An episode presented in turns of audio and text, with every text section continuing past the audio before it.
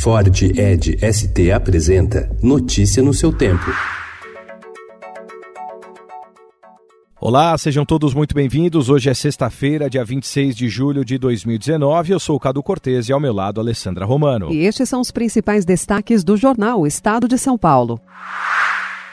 Hackers capturaram conversas de Jair Bolsonaro. O presidente diz que perderam tempo com ele. Rodrigo Maia, Davi Alcolumbre e Raquel Dodge estavam entre os alvos. Sérgio Moro informou às vítimas dos hackers que o material obtido ilegalmente será destruído. O descarte depende de decisão judicial.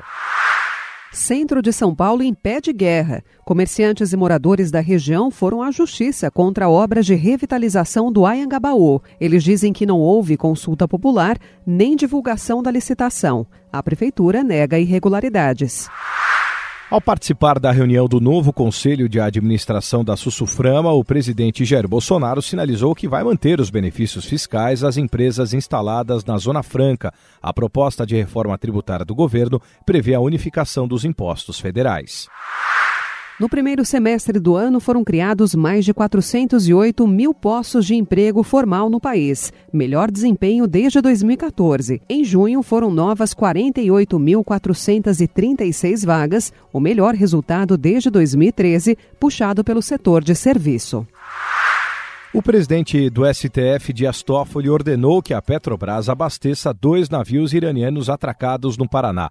A petroleira se recusava a fornecer combustível sob a alegação de que poderia ser punida pelos Estados Unidos. As embarcações são alvo de sanções.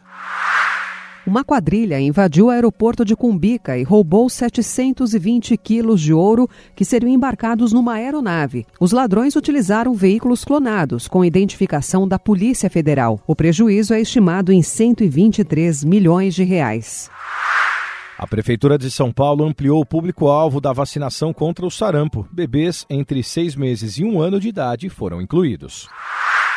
Sobe o número de obesos. Um em cada cinco brasileiros é obeso, um aumento de 67,8% desde 2006, segundo pesquisa.